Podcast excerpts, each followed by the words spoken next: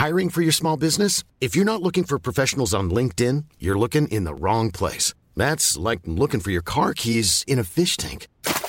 LinkedIn helps you hire professionals you can't find anywhere else, even those who aren't actively searching for a new job but might be open to the perfect role. In a given month, over 70% of LinkedIn users don't even visit other leading job sites. So start looking in the right place. With LinkedIn, you can hire professionals like a professional. Post your free job on linkedin.com slash people today. Éducation, santé, environnement. Ça fait dix ans qu'UBS, le sponsor de cet épisode de la story, s'engage dans les investissements responsables. Alors quand j'entends dire qu'il y aura un avant et un après Covid-19, je sais déjà que pour UBS, l'après se fera comme avant, en faveur de la société. C'est aussi pour ça que j'ai choisi d'y placer mon argent.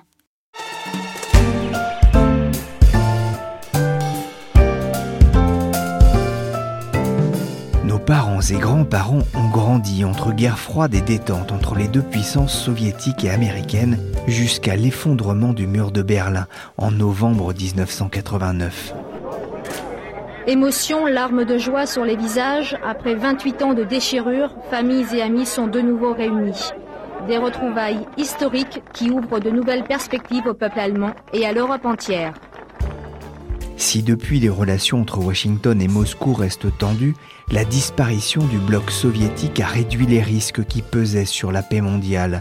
Pour autant, une nouvelle bipolarisation du monde semble émerger depuis quelques années avec la montée des populismes aux quatre coins de la planète. Je suis Pierrick Fay, vous écoutez La Story, le podcast d'actualité des échos, et on va essayer de comprendre en quoi ce mouvement peut constituer un danger pour la démocratie libérale. Il y a quelques jours, je vous avais parlé du G7 de Biarritz qui s'est tenu fin août. C'est le rendez-vous des dirigeants des principales puissances de la planète. Allemagne, Canada, États-Unis, France, Italie, Japon et Royaume-Uni. Cette démocratie libérale depuis l'exclusion de la Russie du G8 suite à l'annexion de la Crimée.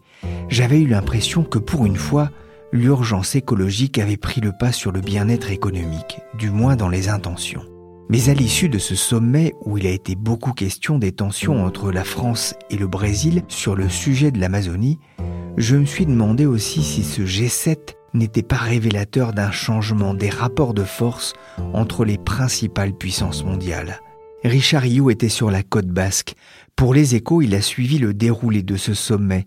Il était aux premières loges pour assister au ballet des hommes et femmes les plus puissants du monde, Richard, est-ce que c'était un G7 tendu? Il aurait pu l'être, mais euh, le président français a parfaitement réussi son coup à apaiser les tensions euh, internationales avec les différents acteurs euh, qu'il avait autour de la table.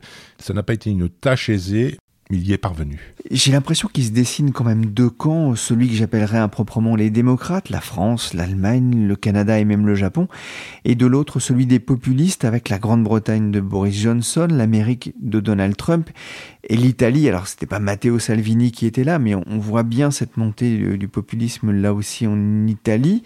Est-ce que je me trompe, Richard? Non, vous ne vous trompez pas, vous avez plutôt raison. Euh, moi, je parlerais plutôt d'une bipolarisation entre euh, les partisans euh, d'un multilatéralisme fort, auquel on peut inclure dans cette catégorie le président français Emmanuel Macron, la chancelière allemande, et ceux qui sont partisans plutôt, non pas d'un multilatéralisme, mais d'un bilatéralisme et qui pensent d'abord à leur pays. Et dans cette catégorie, vous pouvez mettre le président Trump, bien évidemment, et Boris Johnson. Alors, crise commerciale avec la Chine, sanctions euh, contre l'Iran et la Russie, on voit que depuis quelques mois, le risque géopolitique avait vraiment monté d'un cran.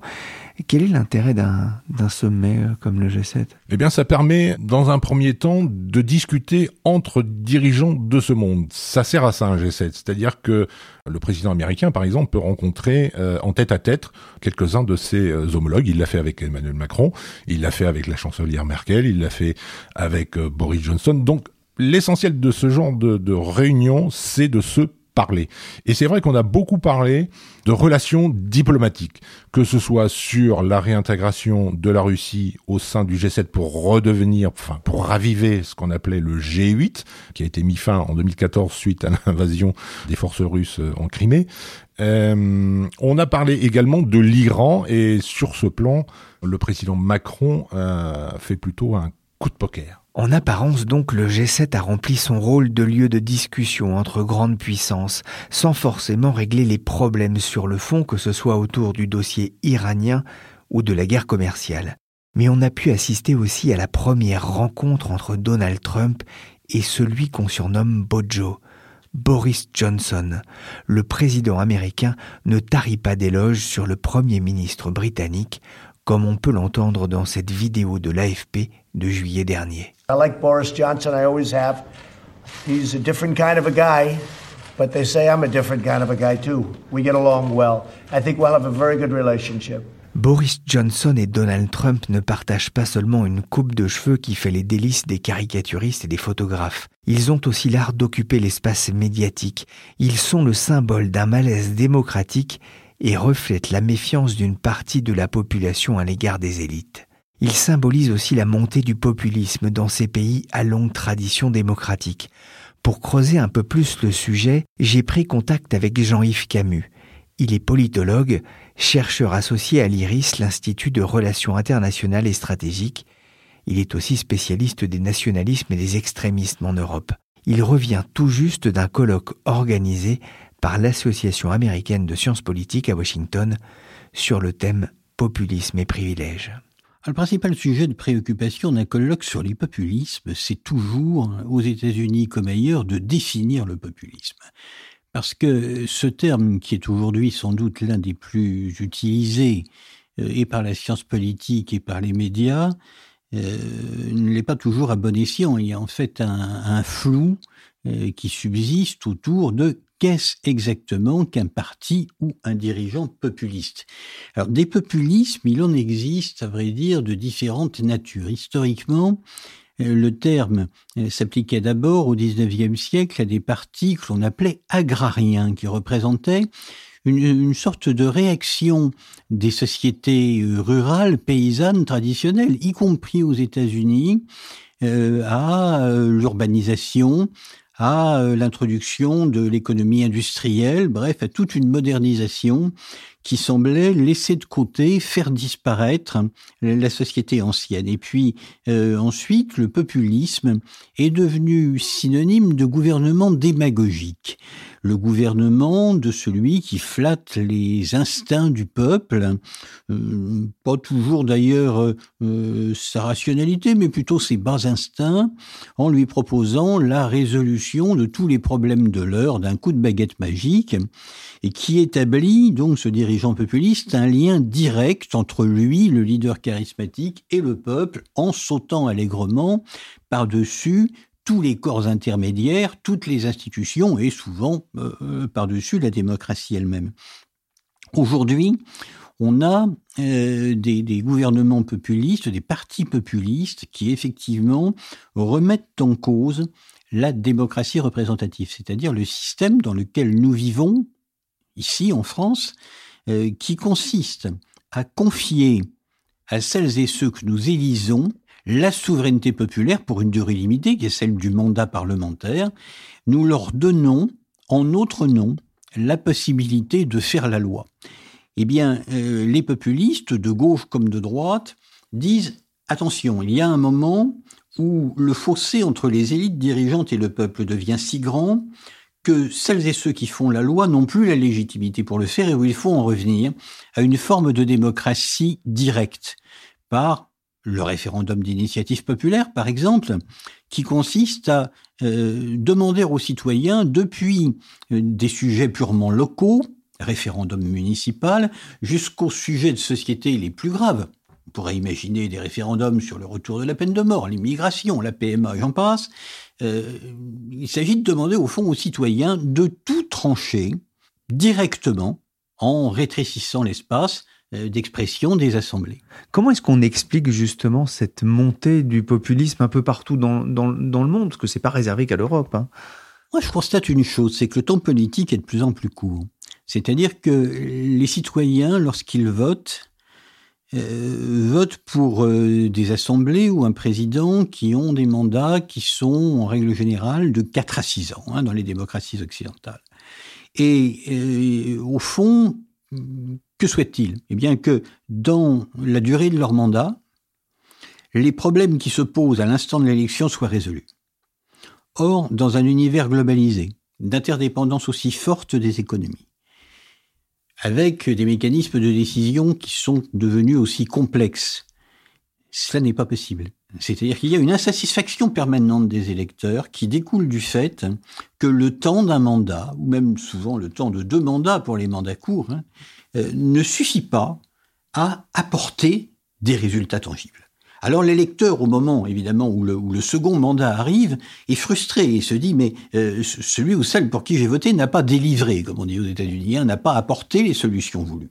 Et on passe au suivant. Et on passe au suivant, et on passe au suivant, dans une sorte d'effet essuie-glace, tout simplement parce que la durée des mandats politiques n'est plus suffisante pour permettre de, changer les choses euh, en, donnant des résultats aux citoyens. Alors il en ressort une insatisfaction globale et une illusion, je pense que c'est une illusion, que si le peuple se saisissait lui-même des enjeux, qu'il définissait, parce que c'est ça le propre du référendum d'initiative citoyenne, les sujets sur lesquels il doit s'exprimer, et en donnant lui-même la réponse et en l'imposant comme une réponse impérative, à ce moment-là, ayant la préscience assez naturelle du bien commun, il arriverait à ses fins. Mais cela ne change rien. Si demain un référendum d'initiative populaire venait à se dérouler sur un sujet éminemment complexe, le fait que ce soit le peuple qui décide et non plus euh, ceux que les Gilets jaunes, euh, leur soutien, mais bien d'autres encore, appellent les élites. Bien, si c'était le peuple à la place des élites qui décidait, ça ne changerait absolument rien à la complexité des phénomènes à résoudre. On explique effectivement souvent cette montée du populisme par euh, cet écart grandissant entre ce qu'on appelle le peuple, même si on ne sait pas très bien ce que c'est que le peuple, et les élites. Euh, est-ce que l'économie, les difficultés économiques, la crise économique qu'on vient de connaître joue aussi un rôle dans cette montée du, du mécontentement? Historiquement, on a eu d'abord euh, entre nous politistes une, querelle qui consistait à savoir si on pouvait euh, dire que les populistes de droite, notamment les populistes xénophobes, eurosceptiques de droite, rencontraient davantage de succès dans les pays qui connaissaient une crise économique et sociale grave que dans ceux qui n'en connaissaient pas. Euh, et au fond, l'hypothèse n'est pas probante. Il y a euh, des pays qui ont connu des crises euh, économiques très graves, je pense à l'Irlande, dans lesquelles euh, l'extrême droite n'existe pas et où la résolution des, problèmes politiques s'est faite par les partis mainstream.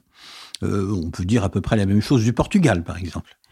Et puis, il y a des pays où l'extrême droite, eurosceptique, hostile à la mondialisation, xénophobe, ou du moins euh, très restrictive sur l'immigration est très forte, voire participe au gouvernement, et dont la situation économique n'est pas particulièrement désastreuse. Je pense à la Norvège et à la Suisse, par exemple.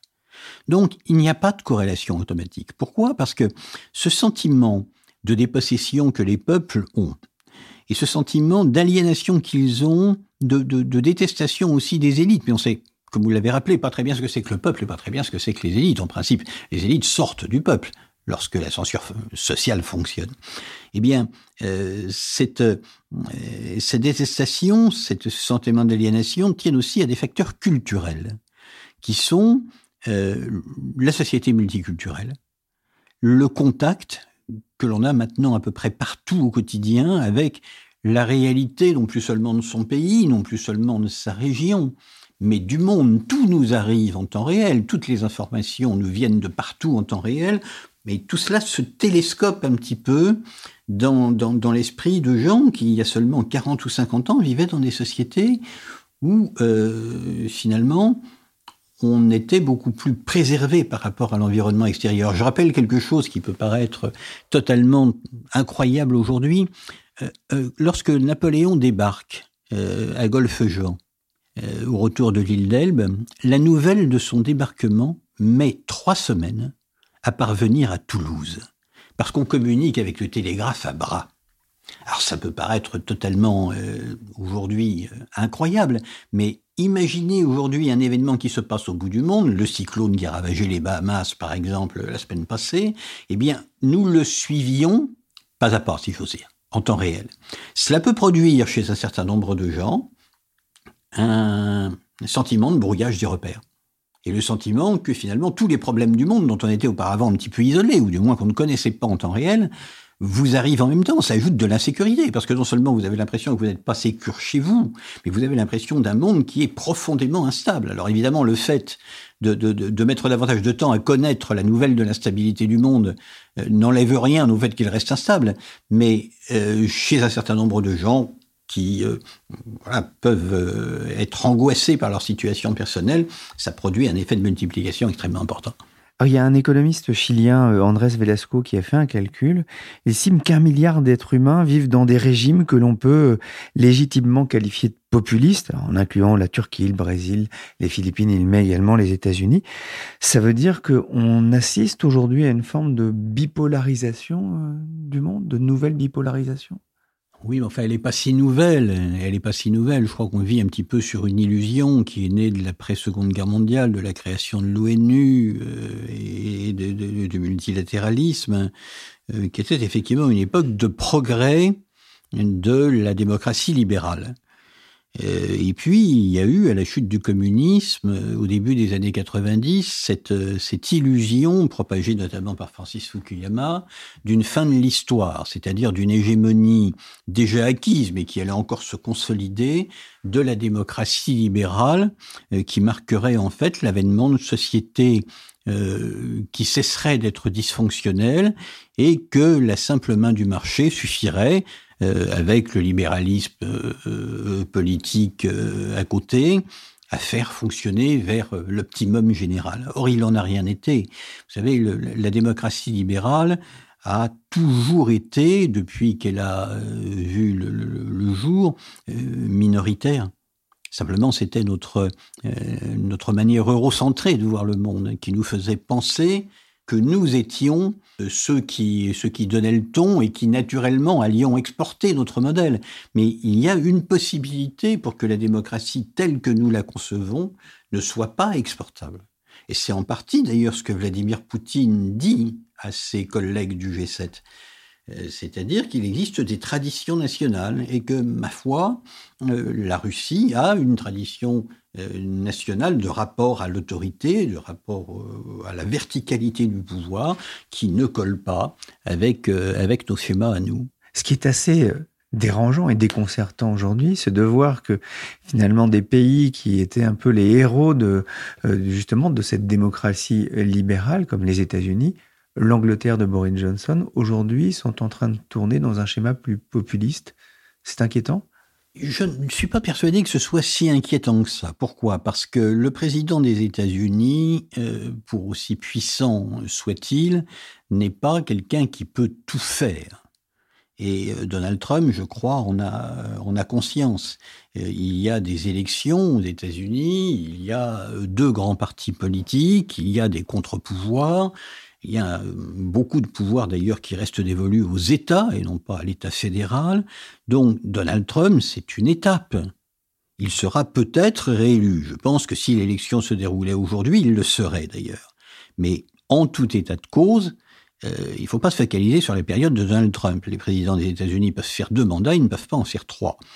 Euh, Donald Trump, c'est aussi le résultat d'une évolution n'est pas arrivé tout seul. Le Parti républicain a subi des mutations extrêmement importantes depuis plusieurs décennies qui ont permis à Donald Trump d'arriver au pouvoir. Et puis il y a du débat, il y a une presse. Encore une fois, il y a des contre-pouvoirs. Trump est contesté, il est des fois contesté à l'intérieur de son propre parti. Donc c'est tout de même une démocratie qui est extrêmement vivante. La même chose peut être dite euh, de, la Grande-Bretagne, qui a des institutions qui fonctionnent de manière euh, plus coutumière d'ailleurs que les nôtres depuis tout de même le XIIIe siècle, ce qui n'est pas rien. Et qu'est-ce qu'on voit en ce moment? On voit des débats. On voit des débats d'abord sur euh, le fait de rester ou de sortir de l'Union européenne. Il y a tout de même eu un référendum. Et puis ensuite, euh, des campagnes, euh, des oppositions très vives qui transcendent les clivages partisans. On a effectivement à l'intérieur du Parti conservateur aujourd'hui des députés pro-Brexit et des députés anti-Brexit. La même euh, cassure s'est produite d'ailleurs à l'intérieur du camp travailliste. Donc je crois qu'il ne faut pas là non plus sonner le tocsin. Euh, il y aura de toute manière euh, parce que la Grande-Bretagne est une grande démocratie, euh, un débat, un véritable débat. Il n'y a pas de confiscation.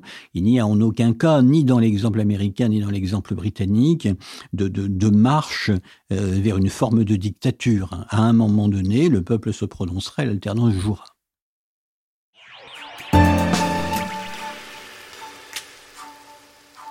L'extrême droite autrichienne, elle, a assisté sidérée à la disgrâce de son chef depuis 14 ans, Heinz Christian Strache. Samedi, il a dû démissionner de tous ses mandats.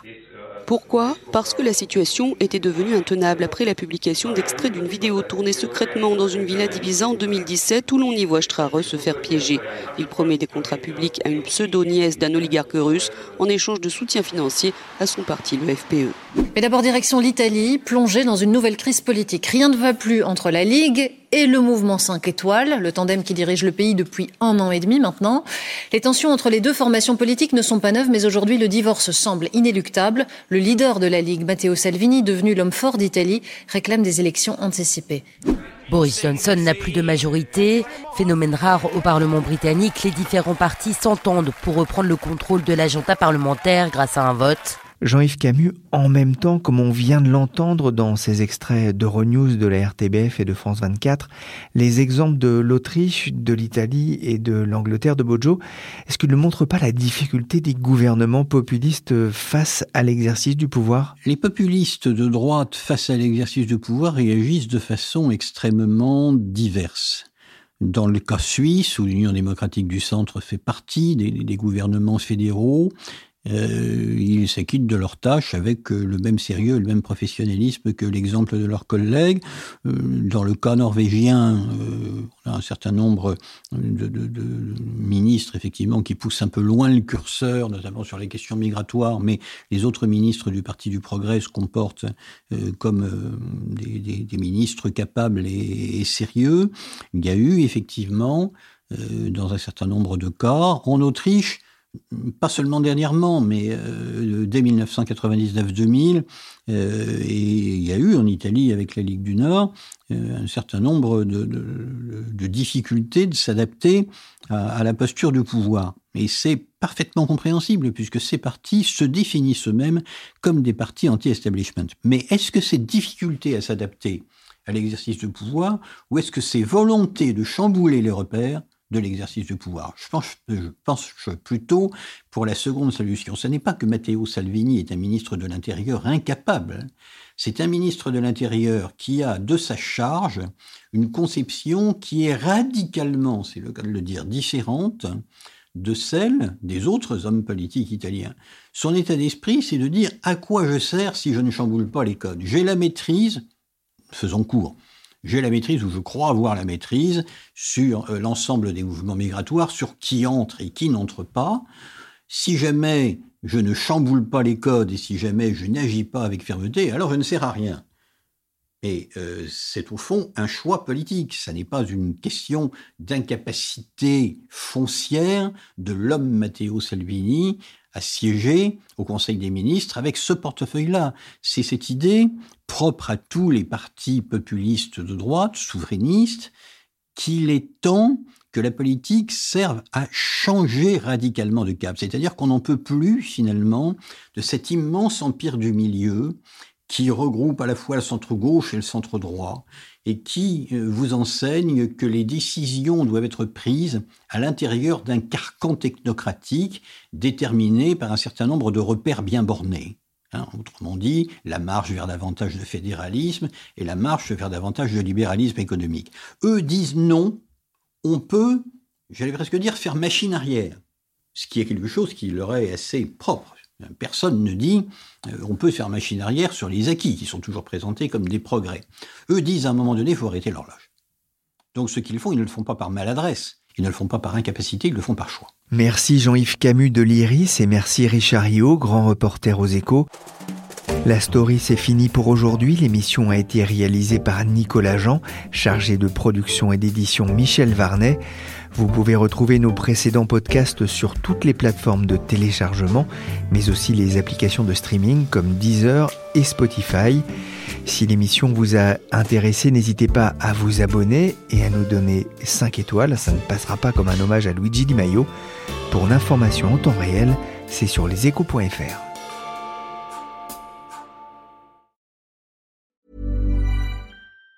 Even on a budget, quality is non-negotiable. That's why Quince is the place to score high-end essentials at 50 to 80% less than similar brands. Get your hands on buttery soft cashmere sweaters from just 60 bucks, Italian leather jackets, and so much more. And the best part about Quince, they exclusively partner with factories committed to safe, ethical, and responsible manufacturing. Elevate your style without the elevated price tag with Quince. Go to quince.com slash upgrade for free shipping and 365-day returns. Sick of being upsold at gyms?